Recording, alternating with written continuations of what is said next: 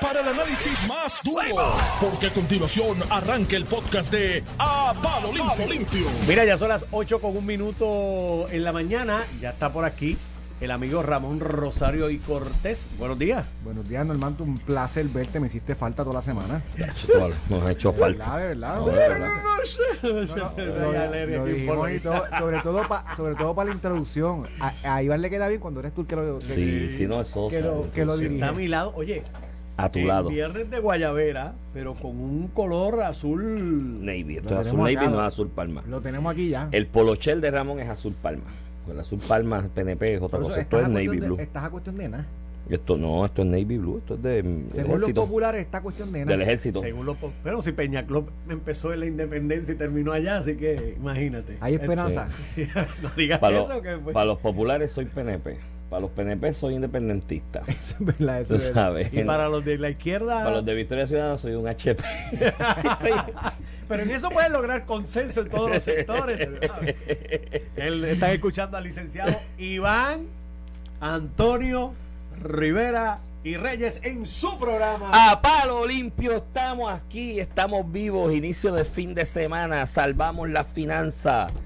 No sé, todo eso, vamos Bueno, para adelante y no, para la jueza encima. Taylor Swain hizo vista esta semana. ¿no? Y le ya falta- hablaron de eso. Le falta Sí. la semana que viene, ¿verdad? Yo no sé, pues si allí solicitaron 25 o 30 de la libre comunidad, ciudadanos Mira. particulares que iban a hablar y creo que fueron 5 o 4, algo así. con uno- Ayer fue el último día de aprobar medidas, ¿verdad? Y entonces hubo un senador que iba a votar a favor de un proyecto, ¿no? Y estaba...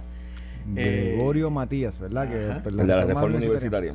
Y entonces esos son los que dice Vargas Vidot que cobardemente se escondieron. Y yo le Un pregunto, pero eso es Gregorio Matías que estaba en enfermería y me dice, a ese caso directamente me refiero. Ay, Virgen, Sí. pero si el hombre dio un bajón de azúcar o algo y necesitaba un suero Bueno, ah. o le subió la presión y estaba Y atendiéndose mira, y y a a- la verdad que y a- y hablando, hablando en plata, Gregorio Matías ha dicho que estaba a favor de la medida, era el voto decisivo, no llegó al hemiciclo, es una manera de votarle en contra a la Sí. medida. Eso ha pasado históricamente. No, no, pero Eh, el dice- voto de Gregorio Matías no estaba al pero final del dice, día. Mira, bajaron el proyecto y se colgó y dice, pero de verdad, pero ¿cómo va a ser si yo iba a votar a favor? Yo, esta- yo estaba en el pasillo. Estaba en no, en enfermería. a la enfermería. Oye, es que a veces, si tú no desayunas bien, tú sufres unos mareos. Por eso unos mareos que tú piensas que es un bajón de azúcar. 21 muchachos te, va, te dan bajón. Oye, tú sabes que ese hombre es un, Oye, un oye, da héroe. bajón a cualquiera. A mí De al hecho. quinto ya me hubiera dado un bajón. Mira, con, Yo tengo seis y me dan Ah, bajón. con la baja, no, muchacho, yo con tres me estoy enfermo. Pero Gregorio Matías deberíamos hacer un, un, un proyecto para que él vaya por las escuelas con esto de la densidad poblacional que está bajando. Hay menos nacimiento, la longevidad mayor. Mira el estudio de Mida que se ha discutido Sí, hoy sí, aquí. sí, en- está y eso decía, oye, no, qué bueno que lo hicieron de- en un estudio científico, pero era algo que tú percibías en Puerto Rico. El consumidor ha subido de edad. O sea, hasta el punto de lo que él señala de que cuáles son los productos que más se están vendiendo. Pañales desechables de adultos y los bebidas estas de que son como batidas, ¿no? Que son suplementos nutricionales. Eh, tú vas a un restaurante o ciertos restaurantes en el país, ¿no? Que quizás el poder adquisitivo que necesitas es un poquito más alto para poder pagar los precios del menú y tú miras alrededor y ves personas de 70 plus, ¿sabes? Eh, y muchos de y muchas veces cuando van con menos con personas más jóvenes que pueden ser sus hijos sus nietos, tú ves que quien paga es el mayor. O sea, e- eso es una realidad. Iván. Así que debemos llevar a Gregorio por las escuelas de cómo tú te reproduces. Mira, sí, sí, sí, sin entrar en, en tu comentario de, de Oye, niña, 21 ¿verdad? hijos es un montón, Del- es un montón, es un montón. Este, yo tengo dos y siento que son 20. No, muchachos. Mira, pero lo que tú hablas de lo de la edad y, y- y la densidad eh, poblacional en Puerto Rico, lo- lo- los criterios demográficos que hemos visto que han ido en descenso en cuestión de jóvenes, los que lo vamos a sufrir somos tú y yo. Cuando tú y yo estemos en la tercera edad, ¿verdad? O seamos adultos mayores, que dependamos, ¿verdad?, de que haya una sociedad que siga moviendo la rueda. Eh, la realidad es que la proporción entre adultos mayores y jóvenes va a ser tan a favor de los adultos mayores que, que- que debemos hasta preocuparnos porque vamos a tener que seguir trabajando. eh, cuando ya tengamos que retirarnos por una cuestión Sí, física o, o ya de edad, este, va a ser fuerte encontrar No va a personas haber- que sigan corriendo la... No va a haber rueda. movimiento económico a cuenta de una generación posterior, quizás. De hecho, yo en la mía yo tengo un poquito de esperanza porque la generación previa, digo, posterior a la mía está en los 30, quizás tú... No, no, yo- yo- yo estoy más poquito- cercano a la tuya, Tú estás más cerca de la mía, pero un poquito más abajo y yo creo Sí, que sí, veo sí. por ahí. Ahora, en el caso de la tuya que estás en el between, wow, tú sabes, vas a tener que trabajar hasta los mil años Pa- porque pa- la- no va a haber gente que va a sost- para sostener el Para sistema. estamos cerca de los 40, piénsalo, en 30 años, cuando tengamos 70, ¿cuál va, a ¿Quiénes ser son la, los que van? cuál va a ser la proporción entre adultos mayores y jóvenes? O sea, Con, con ¿Quién el, sigue corriendo la rueda, trabajando para que se sigan dando servicios médicos, este, servicios en general, el que atiende la Con farmacia, el que da servicios al hogar? con, el, con dos agravantes en esta coyuntura histórica. ¿no? Eh, en que en el caso de Puerto Rico, el asunto de la necesidad económica, muchas veces, ya en edad de retiro específicamente, muchas veces se resuelve con, con un pasaje de 99 pesos, ¿me entiendes? O sea, te montas en el avión y ahí está Florida, Kissimmee aquello es del ir el Bayamón, ¿no? Hay Sí. como un millón y pico. Oye, yo me he dado cuenta, las veces que he estado así en Kissimmee, voy a algún lugar, empiezo a hablar con puertorriqueños, en un restaurante, algún, algún barcito, y empiezo a hablar con los puertorriqueños y casi todos los que hablo son de Son Bayamón. muchos de Bayamón. Sí, mira, yo soy de Bayamón, yo soy de Bayamón. Yo, Tú supieras ¿por que qué? yo el- tengo muchos familiares eh, que se han ido mudando, ¿verdad? Y, y ninguno es de Bayamón, Iván. De verdad, no, pero en Kissimmee yo los he visto mucho. Eh, Nueva York ha ido bajando quizás la densidad de puertorriqueños. Sí. Es, es el clima también. eh, Esto, los flujos migratorios del clima tienen mucho que ver. Eh, no es lo mismo coger los 10 grados, 12 grados de Nueva York en invierno que estar en Florida a A 60 y pico. O sea, eso como está- como estar con aire acondicionado. Houston se está convirtiendo en una plaza importante de puertorriqueños también, Con especialmente profesionales. Connecticut, que aunque es frío, Conérico tiene. eh, Ah, porque siempre ha tenido, siempre ha tenido, y en Connecticut los puertorriqueños están organizados políticamente y socialmente, de tal manera que cuando llega un puertorriqueño, especialmente los de Eso edad está pasando en Texas. avanzada, en Texas sí, especialmente los de edad avanzada en Connecticut tienen un sistema que los mismos puertorriqueños en los grupos comunitarios, sociales, ONG, se organizan, cogen ese puertorriqueño, lo montan en su guaguita, lo llevan al centro de gobierno donde se llenan las solicitudes de asistencia social, de apartamento y demás, y, y, y sí, en Connecticut es muy atractivo por, por esa realidad. De hecho, hay una que corrió para vicegobernadora, una puertorriqueña, hija de, de un gran amigo que estuvo ahí en las primarias demócratas anteriores para el puesto de vicegobernadora, no salió favorecida, pero sí está en el estado en una posición importante a nivel gubernamental y, y no, no, no descarta en el futuro eh, correr para posiciones más altas eh, dentro del gobierno de, de Connecticut. Houston es lo mismo que está pasando con los puertorriqueños. Muchos puertorriqueños en el área de médica, eh, Ramón, profesionales del área de la salud, que puertorriqueños que están viviendo ahora mismo en Houston, porque Houston se destaca mucho el área de, de- del downtown y, y el, corazón de esa ciudad. Se destaca mucho los servicios médicos, ¿no? Y el turismo médico y servicios especializados. Y hay un montón de puertorriqueños allí, profesionales que están allí. Y cuando hablamos de los ingresos, ¿no? Porque muchas veces se habla y con esto de la cuestión contributiva de que le damos 4% de tasa preferencial de, de- de contribución sobre ingresos a los médicos para retenerlo. Entonces, que lo menos que te mencionan es eso. Ellos te hablan de las escuelas. Pues que estoy aquí en tal sector, que hay una escuela pública que es de las mejores de Estados Unidos. Lo- Y la llevo allí al nene y es gratis. Y la, seguridad y la, calidad la de vida. carga de trabajo, lo que Florida y Texas tienen reformas eh, médicas, ¿verdad? Que, que, que, que protege al médico para que pueda desarrollar su práctica, cosa que aquí se intentó en el 2002 y no se logró. Pero son, cuando tú hablas con los médicos, eh, eh, además de, de- de la comodidad de los seguros, de las demandas Ujú. y eso, la- las protecciones que tienen para fomentar que más médicos eh, ejerzan sus labores en esa jurisdicción, la carga de trabajo que Sí. un médico tiene en otra jurisdicción versus las que tiene en Puerto Rico por el salario que gana es una cosa bárbara. Sí, sí. Así que eh, estamos en, en esa. Mira, eh, vamos a coger el tema este de la reforma universitaria que se colgó ayer. Este, Eh, no logró la- para aprobar una medida legislativa, porque fíjate que hay solamente creo que siete votos en contra. Había más personas a favor de la medida que en contra, pero para aprobar una medida legislativa por disposición constitucional tienes que tener mayoría absoluta, lo que significa es que la mayoría de los miembros que componen el cuerpo tienen que votar a favor. En este caso 14 votos, porque son 27 la totalidad del Senado, llegaron a 13 y aunque una minoría votó en contra y los demás abstuvieron o no participaron, eh, este no llegó al número 14, que el voto que se esperaba que fuera fuera el senador Gregorio Matías, que en el pasado había dicho que estaba a favor de la reforma eh, universitaria y se ha creado esta disputa porque no llegó al hemiciclo a votar, ¿verdad? Pudo haber llegado y votar a favor o votar en contra, abstenerse y llegar al mismo resultado, pero no llegó. Y como no llegó, se, no se cuenta su voto, no llega al número 14, no se cuelga la medida para efectos prácticos. y se ha levantado un debate de, de, eh, las razones por las cuales Gregorio Matías no cumplió con su palabra. Al final del día, Iván, yo por la razón que sea, podemos discutir si fue voto en contra o se abstuvo o lo que sea. Pues yo lo pintaría como fue un senador que estuvo a favor de una medida y después estuvo en contra. Fue, lo, fue el mismo caso de José Luis Dalmau, que dijo que apoyaba la medida, que le iba a aprobar y el, el día de la votación que fue ayer se paró y dijo, mira, yo analice esto bien con todo el derecho que tiene y creo que en vez de resolver el problema lo va a abonar. Y yo coincido con José Luis Dalmau y con Gregorio Matías, esa fue la razón por la cual no ir a votar. Cuando tú miras esto en detalle, van varias cosas. Primero, le entregas la universidad a los estudiantes y profesores a nivel de que cambies la composición de la Junta de Gobierno para que tengan mayor representatividad. Eso solamente pasa en Puerto Rico. Este, la universidad es, tú tienes que ponerle un, a dirigir como cualquier corporación pública del gobierno personas capacitadas, este, profesionales en esa área particular, eh, que en, en, sistemas democráticos deberían ser nombrados por el gobernador y confirmados por el Senado, que son los representantes del pueblo de Puerto Rico, los que invierten en esa universidad pública.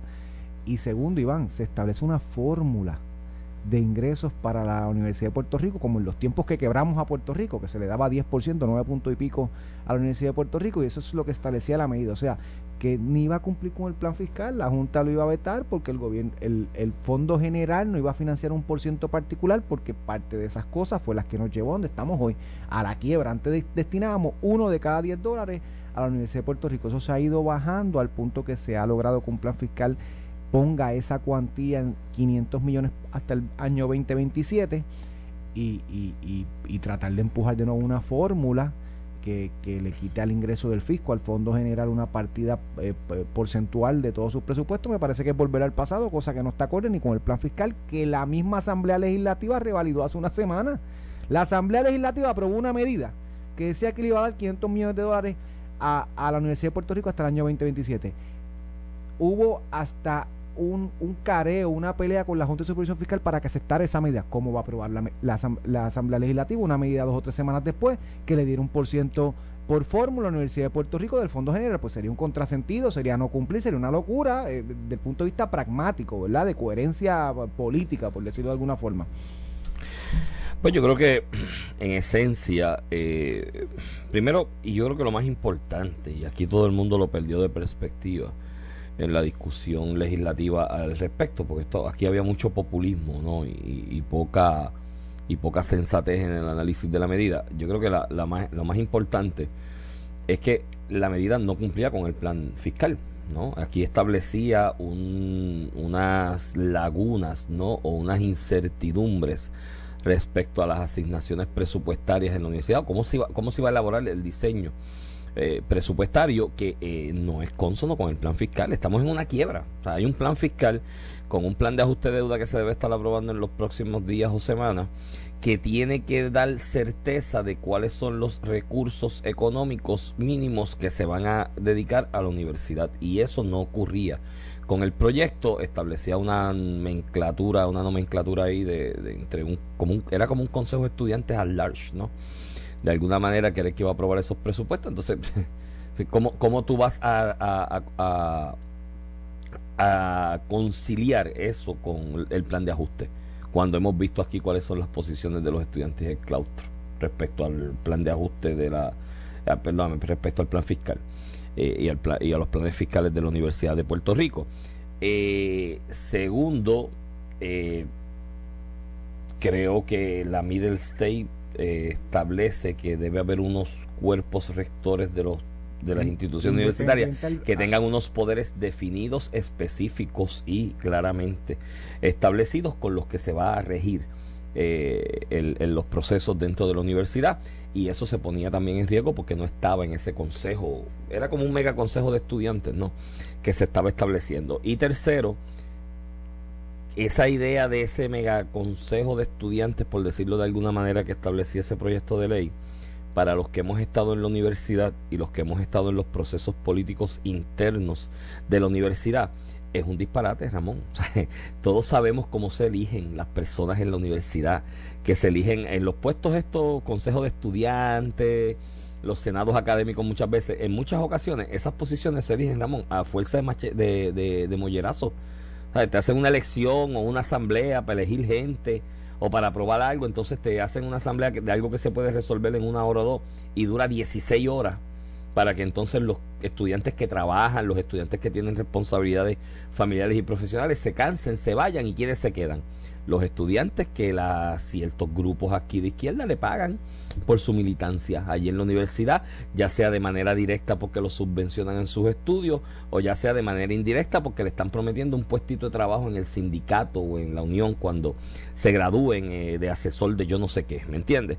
Y esos son los que se quedan y al final del camino se frustra el principio democrático de elección de representantes a cuerpos de este tipo que proponía el proyecto este del Senado 172 ¿Por qué tú crees que nunca han querido que las votaciones sean por internet?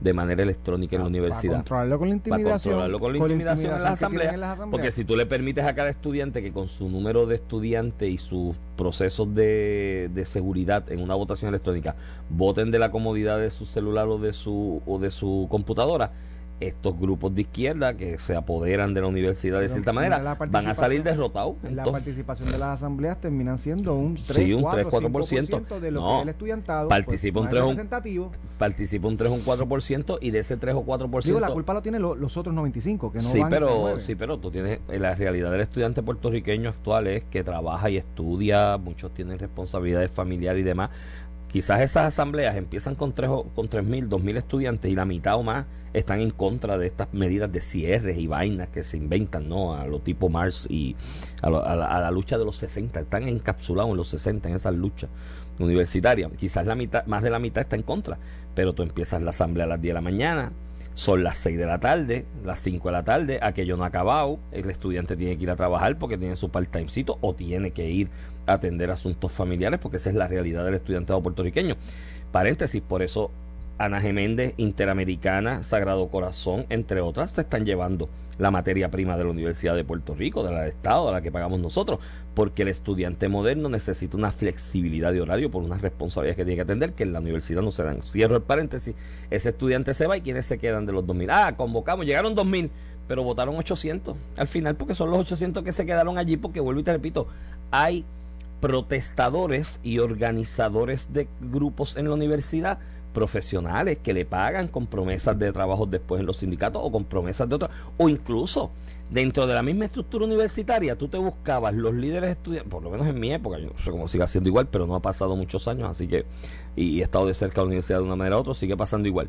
Tú te buscas los llamados líderes estudiantiles, esos son los más vocales, los que dirigen las asambleas, que están cuatro horas en el floor tirando piedra, inventándole la madre a todo el mundo para estirar el chicle de asamblea. Cuando tú te vas y, y buscas todos ese grupo, con los programas estos de estudio y trabajo, están trabajando en la universidad. O sea, su trabajo es estar en la universidad.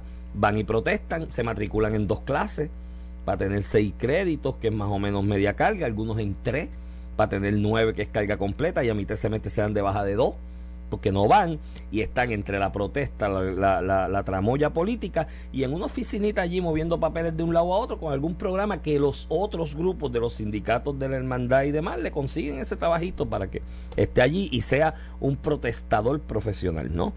Y eso, eso lo quería extrapolar el proyecto, no tan solo al interior de los recintos, lo quería extrapolar a la, a la dirección de la universidad como tal. Y miren, y va a ser un desastre.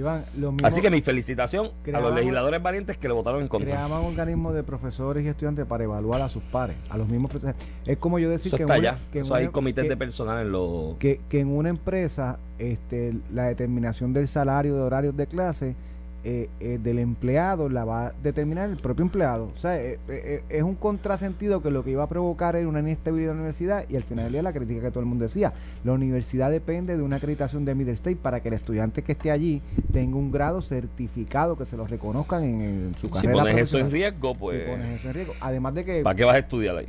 y además que con, lo del, con la acreditación de Middle State ponen en riesgo todos los fondos federales que reciben los estudiantes para poder estudiar. Era una locura de medida. Este, Mi felicitación a todos, especialmente al presidente del Senado, que fue muy valiente en lo que dijo, de que no había que arreglar esto pues, de la manera en que se estaba proponiendo y que hacía más daño la medida que bienestar a la universidad. y, lo dijo de frente empezando la sesión legislativa. Y eso, se, la tengo que reconocer. José Luis Dalmau hizo su análisis, pudo haber hecho otro análisis y llegar a otra conclusión como otros legisladores lo hicieron.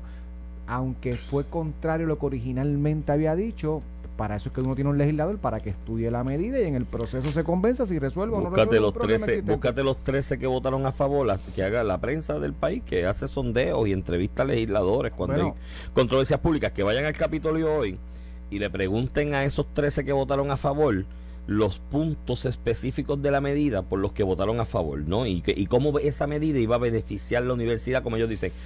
Lo que te van a contestar son puras puras popularidades. Hay que reivindicar la autonomía universitaria y, había que, darle más Queremos una universidad digna, resiliente, que sea consona con los progresos de los tiempos que crea. ¿Tú sabes quién conocía la medida bien? ¿Quién, conocía la medida bien? Que, que tengo mis preocupaciones de, de si podía intervenir o no en la medida. Rafael Bernabe, que es profesor, de la Universidad de Puerto Rico, un puesto de catedrático, un empleado de la Universidad de Puerto Rico, está aprobando una medida que al final del día regula su trabajo. Bueno. Y, y, y, en otras circunstancias, cuando se discute, por ejemplo, la medida de autoridades eléctricas, los eh, legisladores que trabajan en la autoridad eléctrica para aquella ley 120 del 2018 se inhibieron. ¿Por qué? Porque estás hablando de tu trabajo al final del día. Bernabe no se inhibió ayer y votó a favor, a pesar de que la medida tiene que ver con su puesto de trabajo. la medida es costumate a lo que él se ha dedicado en la universidad, a protestar también y a organizar intrigas políticas. Mira, aquí hay un grupo de gente en la universidad, entre UJS, la OSI, el MCT con sus ramas anexas que tiene allí, incluyendo gente de la Hermandad de Empleados No Docentes. Hay una asociación de profesores universitarios que cuando tú miras para la larga son también del mismo grupo, originan del mismo grupo, se han dedicado todo el tiempo a elaborar una teoría de que hay que establecer una crisis en Puerto Rico porque cuando la crisis en Puerto Rico alcance niveles de insostenibilidad, la República Socialista Bolivariana de Puerto Rico va a entrar por los portones de la Yupi hay gente y, llevan 20 años, 30 años en esas intrigas y en ese eh, mangoneo dentro de la universidad cobrando 100 mil, 80 mil, 90 mil de salario y se dedican a eso y de vez en cuando van a un salón de clase y dan una clasecita y cuando tú los buscas, Mira que hay materias que enseñar y el mundo avanzado para materias que se pueden crear y, dentro de las distintas disciplinas, eh, eh, cursos de estudio o materias de estudio. Y mira, todos quieren dar las clases básicas de introducción a humanidades, las clases básicas estas de qué sé yo qué con la sociedad. En economía todo el mundo quiere dar las economías introductorias estas, ¿no? O historia económica de Puerto Rico y Estados Unidos. Y todos quieren la cómoda. Ah, y en horarios de 9 de la mañana a más o menos las 3 de la tarde dos días a la semana, porque tú entonces como catedrático, profesor, acumulas y acomodas para que tus clases empiecen a las 9 de la mañana y terminen a las 3 de la tarde, ya sea lunes y miércoles o martes y jueves. Vete un viernes a la universidad. Parece zona desierta, nadie quiere trabajar un viernes. A las, y entre 9 y 3 de la tarde dan dos clasecitas de esas básicas, no caminan la... Porque dan esas básicas, ¿tú sabes por qué? Porque ya está hecho el currículo, ya está hecho el prontuario. Lo que tienes que darle, mira, tizazo, copy paste, y ya te sabes de memoria lo que tienes que dictar en el salón de clase porque lo llevas dando 20 años y das la misma y ya quizás no tiene ni relevancia a la sociedad, pero sigues dando la misma clase y te la sabes de memoria y te sientas allí y le citas la página. Allí hay profesores que te dicen el libro de fulano de tal en la página 14 en el 20 párrafo tercero te dice, pues si ya llevas 20 años diciendo la misma baba, mano, y no aporta nada al país entre 9 y 3 dan esas dos clasecitas lunes y miércoles o martes y jueves y a las 3 mira arrancan a sus contratos y cuestiones privadas. Y sigue la universidad para atrás. Y de estar en las primeras 500 100 en algún momento de Estados Unidos, ya bajó después a las 500, después bajó a las 1000, ya vamos como por las 1700 y pico en el mundo. Todo eso pago. Y, se dedican. Y a la más que ¿Eh? recibe dinero público, sigue siendo la Y se dedican, y se dedican allí a conspirar porque creen que la República Socialista Bolivariana de Puerto Rico va a entrar por Puerto Rico. Mira, cuando llegue esa realidad de la República Socialista de Puerto Rico, ninguno de ellos va a estar, porque son una partida de vagos, van a estar en el refugio dándose canequitas de ron con anís, que le dicen fornicadito, es que le dicen, no, sé si se puede con cervezas de a peso. Refugio y, una barra cerca de la universidad. Y entra la revolución del yunque para acá y ellos están allí todos borrachos, dormidos, porque son una partida de vagos, no la van a ver si algún día se diese, que es una falacia, no la van a ver porque son una partida de vagos y eso lo paga el pueblo de Puerto Rico. Entonces, quieren más chavos, más universidad, más dinero. No me afecta el presupuesto, pero no es para mejorar el conocimiento y crear. Lo menos que se cree es que es conocimiento. Aquí lo que se coge es copy-paste de todo el mundo. Vete allá derecho. En la misma facultad de nosotros La misma vaina y coger prontuario y añadir los dos casos nuevos del Supremo. Y muy poca gente, muy poca gente produce conocimiento nuevo y lo crea y lo publica para beneficio del país. Esa es la universidad que quieren. Por eso es que yo ya estoy en la mentalidad de que le quiten todo el dinero del gobierno de la Universidad de Puerto Rico y que los obliguen, que, le mantengan la infraestructura y la cuestión básica que necesitan, pero que los obliguen a crear conocimiento y a generar ingresos para la universidad. Iván, y para un sector de la Universidad de Puerto Rico que llevan allí 20, 30 años, ese es su gobierno permanente. Ese es el nicho donde terminan todos, eh, principalmente de izquierda, eh, cuando no tienen acceso al gobierno porque democráticamente no ganan, la Universidad de Puerto Rico se convierte en el sustento. mira el caso de Rafael Bernabe, que ha sido candidato yo no sé cuántas veces. Eh, ese ha sido su sustento, fue, lo fue en algún momento Rubén Berrío y otros, y, otros más que hemos visto en las políticas, que ese ha sido el nicho para ellos mantenerse económicamente y se lo quieren repartir y por eso piden más chavos. Estás escuchando el podcast de A Palo Limpio de Noti1630. De regreso aquí a Palo Limpio, edición de hoy, viernes 12 de noviembre del 2021. Se está acabando el año, Ramón. Se está acabando el año. Todo va muy rápido, me preocupa. Uno más viejo cada día. Vamos para allá, no, vamos, para, no vamos para otro lado. Sí, sí. Para adelante y para viejo, dicen en Vega Es así. Mira, este, antes de pasar al tema que yo creo que es de los temas más calientes en política hoy, es esta disonancia que hay entre el equipo de Jennifer González y Pedro Pierluisi con el asunto de los salarios de Luma. Hay una, hay una cuestión que quería señalarte, te lo había comentado fuera del aire. Me preocupa sobremanera y hasta cierto modo me, me alarma, ¿no? Que en la opinión pública generalizada del país en el día de ayer y, estuve en un par de lugares haciendo diligencias en la tarde me di cuenta de que lo que permea actualmente es que en este asunto de Steinby y la orden de arresto por desacato que el juez había emitido hay una percepción generalizada de que esto fue una tira de toalla y de que el juez o el sistema judicial, ¿no? Eh, favorece a los ricos porque este es Mr. Steinby de allá, que es una empresa millonaria y por tirarle la toalla no se le arrestó. Y vuelvo y repito, ¿sabes? El desacato civil, y, eh, primero que el juez actuó correctamente, era lo que había que hacer. O sea, en derecho era lo que procedía. Al final ya tú lo que quieres es que entregar los documentos. ¿Qué pasó? Se entregaron los, documentos, el juez Hay controversias y tienen que verificar si lo que se entregó No hay controversia todavía. El lunes podría haber una controversia de si falta algo, no pasó hasta el juez. Porque a esa hora de la vista urgente que señaló el miércoles en la tarde, pues se planteó que se entregó algo. Hay unas dudas si lo que se había que revisar si se cumplió. y había que revisar. Entonces qué tú ibas a hacer tú lo ibas a arrestar y lo ibas a tener preso hasta que allá los abogados de la cámara y los miembros de la cámara si fuera así si fuera así nunca iban a revisar. Nunca iban a revisar. Tres meses. dos meses tres meses. Ay, no he terminado de revisar déjalo preso Así que, que no, el desacato civil, vuelvo y repito, no es una pena, no es un castigo. No es el, lo, trataron como si fuera un delito y no es, delito, es, para que cumpla. como representante de una entidad, que en este caso es Luma. Con el paréntesis en la discusión también de que su propio abogado dijo, yo llamé a la oficina de, de los alguaciles y dije, aquí está, ¿cómo hacemos para llevarlo allá? ¿No? Que tampoco los que estaban preparando memes con el... Ah, y por si acaso, paréntesis, a mí Steinby que le pase lo que le da gana, creo que es un irresponsable, creo que fue un charlatán, creo que fue arrogante cuando la segunda de no lugar en el Supremo dijo no voy a entregar nada, todo eso. Eso es algo que tiene que resolver las juntas de, las juntas de directores de las dos empresas que crean este joint venture. Si lo quieren tener aquí como cara de sus empresas, ¿no? Y de esto que crearon, que es Luma, si lo quieren mantener a pesar de esas actitudes, ¿no? Y del la degradación a la imagen de las empresas o de la empresa que crearon en este joint venture que Mr. Steinby hoy día le está eh, eh, procurando, ¿me entiendes? Eh, eso es aparte de lo que es la realidad jurídica y dejen, o sea, me preocupa que el populismo en estas cosas ponga en entredicho nuestro sistema de derecho cuando, y tú me lo mencionaste muy bien fuera del aire, cuando algún elemento va y se amarra de la grúa de la, y construcción. Y rompen propiedad privada, Iván.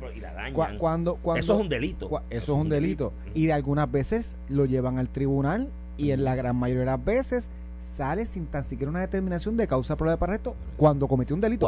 una persona que en una manifestación, porque esto es de los ricos y los pobres, yo no sé, quien no tiene justicia aquí nunca, es los dueños de propiedad pública y privada, eh, que cuando viene una protesta rompen, se amarran, paran obras y cuando los llevan al tribunal un juez siempre los deja, la gran mayoría de las veces los deja salir por la puerta ancha. Eso es una injusticia, un sistema de justicia que tenemos que mirar para que sea más justo y equitativo. Lo de Stenby, pues, pues, puede ser como tú dices, puede ser el charlatán que es, Sí, ha actuado sí. con las patas, ha Sí. afectado incluso la transformación y a la administración con sus actitudes, eso está ahí. Eh, eso no implica que, que va a ir preso por algo que no debe ir preso, punto, se acabó. O sea, Sí. eh, eh, este, este odio de que si yo te veo a ti al lado de allá, y en este caso yo veo a Stenby al lado de allá porque creo que ha actuado súper mal, Sí, sí, sí. hay que meterlo preso y matarlo, tú sabes, no puede ser así, porque hoy es Stenby, mañana es Iván Rivera, Ramón Rosario que nos escucha. Y en derecho procedió es un muy es un muy buen juez. Eh, eh, oye, y, y vuelvo y te repito, es un muy buen juez y me ha fallado en contra mí en infinidad de, de ocasiones, ¿sabes?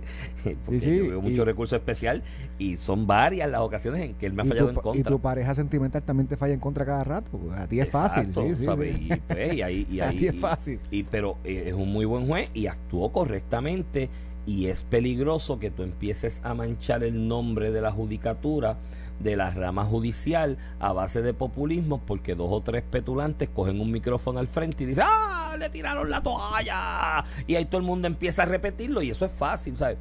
defender posturas populistas en la opinión pública es un mamey mi hermano eso es fácil porque tú coges tocas oído por donde la gente quiere que le den lo que le, o lo que quieran escuchar y lo zumbas de la boca para afuera sin mayor análisis en sustancia del, del evento. Eso es un mamey. Lo difícil es analizar en sustancia y decirle a la gente, mira, yo sé que tú quieres escuchar esto, pero eso no es lo, eso no es lo que está pasando en realidad. La realidad es esta.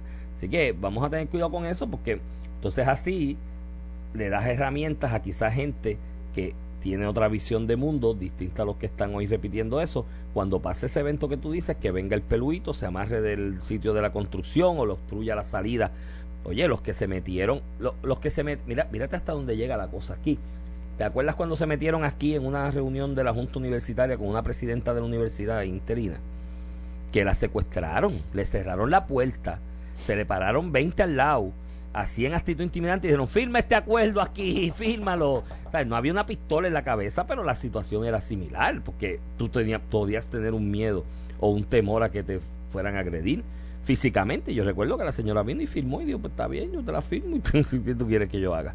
Eh, esas personas, hasta los otros días hubo gente aquí como María Luz de Santiago que la escuché en una entrevista diciendo, ¿cómo es posible que el Departamento de Justicia quiera encauzarlo? No le restringieron la libertad a alguien, ¿me entiendes? Una cosa es no dejar entrar a alguien en un sitio, una cosa es impedirle que salga, son dos cosas distintas. En el segundo es delito, según la definición, ¿me entiendes? Este, y cuando pase eso y quieran encauzar a alguien y, y ven y le encuentren no causa, como tú dices, pues un- se puede agarrar un montón de gente por ahí y decir, ah, el sistema de justicia, justicia". socialista que está ahí a favor de estos eh, eh, perturbadores, ¿no? O sea, vamos a ser un poquito más conscientes. Mira, tienes una candelita ahí en el PNP que tienen que ustedes atender.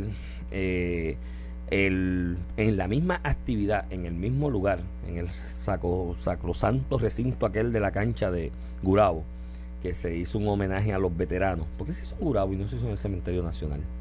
Porque siempre en el Centenario Nacional, yo no sé, no, no tengo problema con que sea en Porque Gurabo, allí ¿te están los veteranos. ¿Ah? Allí están los Sí, veteranos. está- y se hace en el Cementerio Nacional. Digo, allí están los restos de los, los restos veteranos. de los veteranos. Tú, tú, tú hacer un homenaje a los veteranos, puedes hacerlo donde sea.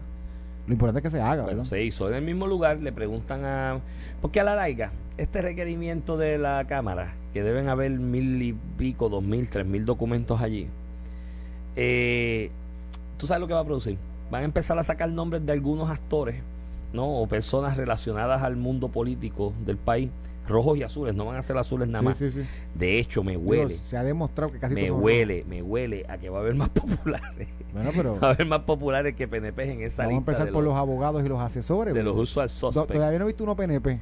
Por eso, pero no, no, y estoy viendo cosas allí que creo que la proporción es como eh, Sí, no, y- 4 a 1. y- y- por, cada, por cada PNP que se ha en juntado en la administración de, de, de Luma hay como cuatro populares. Y en justicia está, está Abner, o Gómez, ¿verdad? El que fue eh, director del manejo de emergencia PNP. de Ricardo Rosselló. lo- Pero eso es el token. Tienes Ese- de cada cinco, cuatro populares más o menos. ese, Pero bueno. ah, esa ha sido por lo menos la pública. La gran, la gran aportación que va a hacer la Cámara de Representantes tras ese requerimiento de documentos va a ser esa. No va, mira, no te van a traer ni la fórmula mágica para bajar el costo de kilovatio por hora del consumo de energía eléctrica, no te van a traer la fórmula mágica de cómo distribuir el dinero de la reconstrucción y mucho menos te van a indicar en esas de producto de esa producción de documentos cómo va a mejorar la infraestructura eh, energética del país. Esa, ninguna de esas cosas va a pasar. Van a salir los sueldos, los nombres y quienes están contratados y los los coyuntos para formar una guerra política que lo dije ayer aquí y vuelvo y lo repito, hay una guerra civil dentro del PPD entre populares Con el de derecha asunto e de izquierda, Luma. con el asunto de Luma, unos para un lado y otros para el otro. Eso es lo que va a producir y entre ellos sacarán el sueldo de Mr. Steinby, que si cuando él estaba en ASCO, que era la empresa de estas dos que se unieron, que él trabajaba anteriormente, se ganaba 1.3 millones de dólares, porque ese era su salario, esa información pública, porque es una corporación que cotiza. Eh, aquí, si a Mr. Steinby le dijeron, mano, estabas aquí en Canadá ganándote 1.3 en la comodidad de en tu tu casa, en entorno, tu casa. te vas a tener que montar un avión, ir a Puerto Rico, hay mosquito, hay zika, hay dengue, hay todo esto. El tipo debe haber pedido 1.5 para arriba. Relax, relax. Así que a mí no me extrañará que Mr. Tenby aparezca con 1.5, 1.6 y todo el mundo se escandalizará y dirá, ay Dios mío, 1.5. Y yo, pues hermano, búscate empresas similares, ejecutivos similares, a ver si no están en ese range y entonces después hablamos. Pero bueno, Y al final del día, lo que le pague la empresa a él, ¿qué? no, O sea, el gobierno le paga un flat, un flat rate un a- flat a, fee a por los Luma administrar ciento y pico de millones al año y tú lo Y administras. tú lo administras. Te- lo- si, te- si gastas más en salario, te sobra menos para ti de ma- ganancia. mañana, vamos a hablar de los bufetes. Todos estos bufetes que tienen contratos con el gobierno, con municipios rojos, azules, con, con- con- con el gobierno. Eh, mañana yo le puedo pedir los salarios a los abogados de allí. Por el hecho de que tienen contrato con el A gobierno. Tú tienes que dar los servicios, como tú distribuyes, A eso es problema. Ajá. a los es más, mira, Iván, me, A los líderes me de encanta esa. Los sindicatos cogen chavos al final del día, fondos públicos, porque pues, no son fondos públicos como tal, pero el, el gobierno con sus recursos recoge su dinero y se lo envía. Vamos a pedirle el salario de todos los líderes sindicales. Y de los abogados. Y de los abogados, y los cuánto facturan al, al ¿Eso mes. se puede? No, solamente se puede Yo cuando... que- ah, bueno, no. cuando haya apatía. Bajo esta rúbrica yo los quiero todos de ahora para Sí, adelante. sí, sí, todos. sí. Bueno, el asunto es que van a salir los- la pelea por los sueldos. El gobernador dijo algo que es para mí bastante sensato. Él dijo, mira, a la larga no es relevante el asunto de los sueldos, ¿me entiendes? Le hice información y cuánto le pagan cada uno. Y creo que esa opinión está sustentada en esta larga introducción que yo te, te di. Búscate talentos o posiciones similares en el mercado internacional de empresas similares o análogas, a ver si los salarios no están por ahí. Y vas a encontrar con toda probabilidad que están por ahí, incluyendo el de Mr. Steinby o quien venga a sustituirlo si en algún momento ellos deciden prescindir de él, que estará sobre el 1.5 millones de dólares para arriba. Y esa es la realidad del mercado, por lo tanto, creo que la posición que estableció el gobernador fue, mira, eso es un flat rate que se le paga a ellos para que administren como ellos distribuyan su sueldo, eso es problema de ellos. Entre más ellos paguen en salario y contratos, menos les sobra de ganancia, porque ellos montaron este John Venture para ganar, creo yo, que es para ganarse unos chavitos. Sí, eso es problema de ellos. Pero por el otro lado salió tu flamante comisionada residente en Washington en el mismo La recinto. La comisionada residente electa por el pueblo de Puerto Rico. en el mismo recinto donde estaba el gobernador haciendo esas expresiones, por el otro lado, por la parte de atrás, por la espalda, ¡pam! el tiro de contacto y dijo, no, yo quiero saber, yo quiero saber los salarios y eso lo- es relevante. Los salarios es Eh, relevante. Que- entonces- que, que es una que es una contraposición a la posición que asumió el Por gobernador. eso, pero es una posición públicamente. populista. Pero una Sí, sí. posición populista. Y yo creo que después de esa expresión, Jennifer González está lista para entrar a las filas del movimiento Victoria Ciudadana. Porque es un argumento similar. ¿Qué rayos tiene que ver? ¿Qué le resta? ¿Qué le quita al proceso de transformación eh, energética de Puerto Rico? El que el funcionario de la empresa que se llevó la buena pro en este invento de, trans- de, de transportar esa administración al sector privado le pague a su empleado. Es problema de ellos. Se le paga, eso es argumento Yo- populista. Después de- y mírate el otro que dice, dice te- ah, aquí no lo quiere dar, a nosotros nos los dieron ya en el Congreso, y si tú los tienes ya, ¿por qué no los dices? y Mira, los salarios, y- y- que los digáis, pues ya, ya yo los Y la, ya mira, Iván, en cuestión de derecho, ya el tribunal dijo que había que entregarlo. Así que ya es final y firme eso, se fue tu premio bajo, tienen que entregarlo. Pero co- coincido contigo porque en la misma posición, Iván, yo puedo tener eh, Jennifer González como comisionada residente, tiene una oficina y tiene unos contratistas, ¿verdad? Unas personas por contrato, empresas con contratos que le dan servicios profesionales. Yo le puedo pedir a esos contratistas de Jennifer González que revelen el salario que le paga esa empresa a sus a sus individuos, a su presidente, a su presidenta, qué sé yo. ¿Eh? Yo entiendo la posición del gobernador en los méritos. Mira, eh, eh, esto es un flat fee. Yo no le pago el salario de Stenby.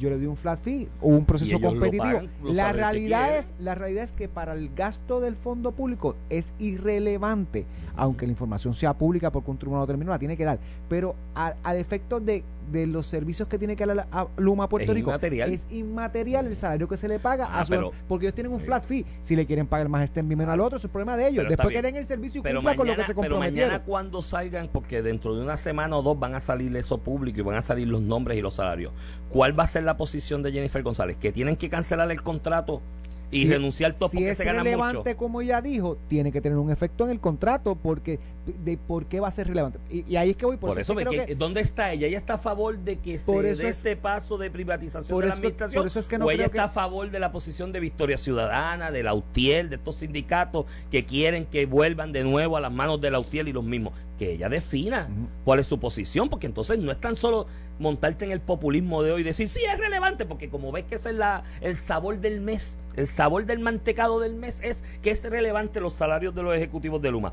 Pues ella se montó ya en esa. Cuando salgan los salarios, ¿cuál va a ser su posición? ¿Que cancelen el contrato? y devolverle esto a la UTIEL, que lo vaya definiendo desde ahora. Que se cancele o que se mantenga. Pero Digo, si que hay lo que está detrás de la primaria, que ella quiere Si su posición, ya no creo que el PNP vaya a primaria. Pero si, si, su posición es que es relevante, mm. pues cuando se decían los salarios tendrá tendrá que, si es relevante, tendrá que decir qué efecto material tiene eso en la relación contractual del gobierno. Y, y, que eso es lo que se refiere al gobernador. El gobernador, dice, ya es información pública, tienen que entregarla. Cuando el gobernador dice es irrelevante el salario, es que para efectos del contrato y los servicios, el contrato no establece que le tiene que pagar X o Y a sus empresas. Esto es un flat y tú lo divides como tú quieras. Tienes que dar los servicios. Eh, y ellos, me imagino que en ese reclutamiento ellos utilizaron tarifas análogas en la industria en la que ellos están, que es la de energía eléctrica, un procedimiento en otros lugares. Iván, hubo un procedimiento competitivo que participó más de uno.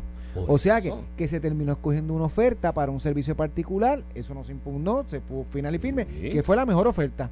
pues, ¿cómo ellos, y cómo una empresa divide los salarios de los ingresos que tiene, en este caso flat fee? Eh, pues, pues eso es irrelevante. La realidad es que es irrelevante a la contratación. Yo tengo, yo tengo, yo he tenido clientes que están en la industria de, alimentos como tal, ¿no?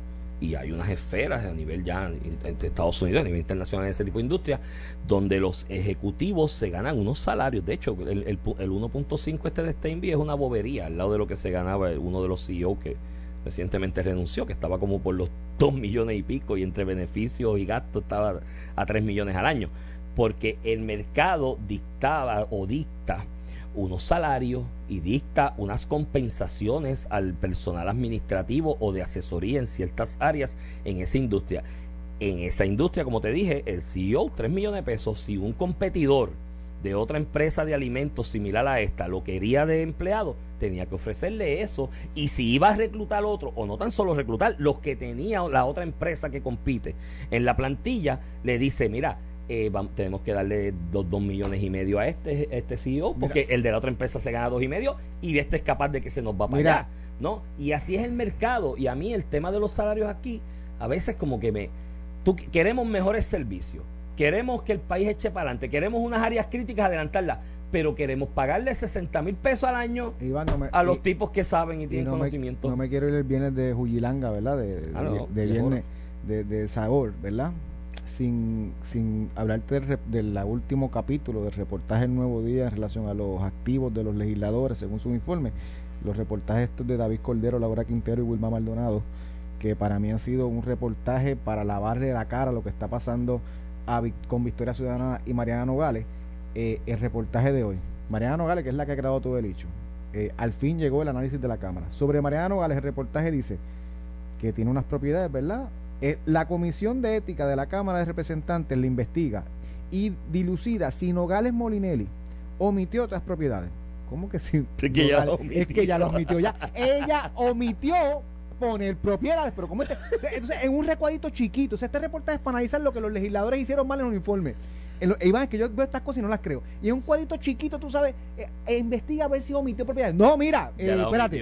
Laura, Laura Quintero, David Cordero y Wilma Moledo sí ocultó propiedades que están a su nombre. Basta con mirar el crimen y ver que tiene un montón de propiedades, que de hecho debe como 200 y pico mil pesos al crimen, que están bajo su nombre. Eh, eso es un hecho, las ocultó. No son estas dos propiedades que puso, son muchas más que aparecen a su nombre y no es que investiga si lo ocultó. Ella misma aceptó que ocultó propiedades que están a su nombre, punto. es que yo te digo una cosa, yo con estas cosas. es cuando el periodismo se convierte en panfleto. Eh, bueno, hay que ver si las ocultó. A lo mejor. Hay que ver, investiga si las ocultó. Pero si la propia Mariano Nogales lo dijo, o hay unas propiedades que están a mi nombre que no puse en el informe. Aquí puede. Hay un montón. Si tú vas con el crimen y miras quiénes están, tú ves mis propiedades, las que están a mi nombre, tú las ves en el crimen. Tú sabes lo Búscate Mariano Galetti y, y, propiedades que compró Cash. Tú sabes lo Cash, mano. Tú sabes que. Ah, Bernabe Más de un millón de pesos. Bernabe ahí. Eso, Bernabe, eso se dice en el Mira, Bernabe socialista ni con una vara larga. Bernabe socialista sale ahí con una cuenta de banco como con 60 mil pesos, 57 mil pesos. Ha trabajado 30 años en la Universidad 57 mil pesos, muchachos. Si tú vas mañana a mi cuenta y me buscas 5 para matarme, me, me, me matan porque no tengo 5. 30 años en la Universidad de Puerto Mira, Rico. Derecho a eso tiene a trabajar. Este, me acordó eso que tú comentaste, ¿te acuerdas después de María? La controversia que aquí la prensa se fue en brote y decía, estaban ocultando postes y materiales allí en Palo Seco. Y yo decía, mi hermano, ¿cómo tú ocultas una estiva de 500 postes si se vende el expreso? ¿Cómo tú ocultas eso? Pues acá, en el caso de Mariana Nogales, pues no lo ocultó propiedades. No, es que eh, está, eh, las propiedades están ahí, todo el mundo las veía. Así que no estaban ocultas. Un legislador PNP Partido Popular le cae encima y le hacen cualquier imputación. Mariana Nogales, a ver si es verdad. Los dos apartamentos de Mariana Nogales están allí en Palma, están a la vista de todo el mundo, no los ocultó. Tú los puedes ir a ver cuando quieras. Mañana si quieres si ir. dejan entrar porque en Palma no dejan entrar. No, allí es exclusivo. Allí tienes que tener chavo. Mira, manténganse en sintonía, tengan buen fin de semana, por ahí viene sin miedo. Esto fue el podcast de a, Palo Limpio de Noti 1630. Dale play a tu podcast favorito a través de Apple Podcasts, Spotify, Google Podcasts, Stitcher y notiuno.com.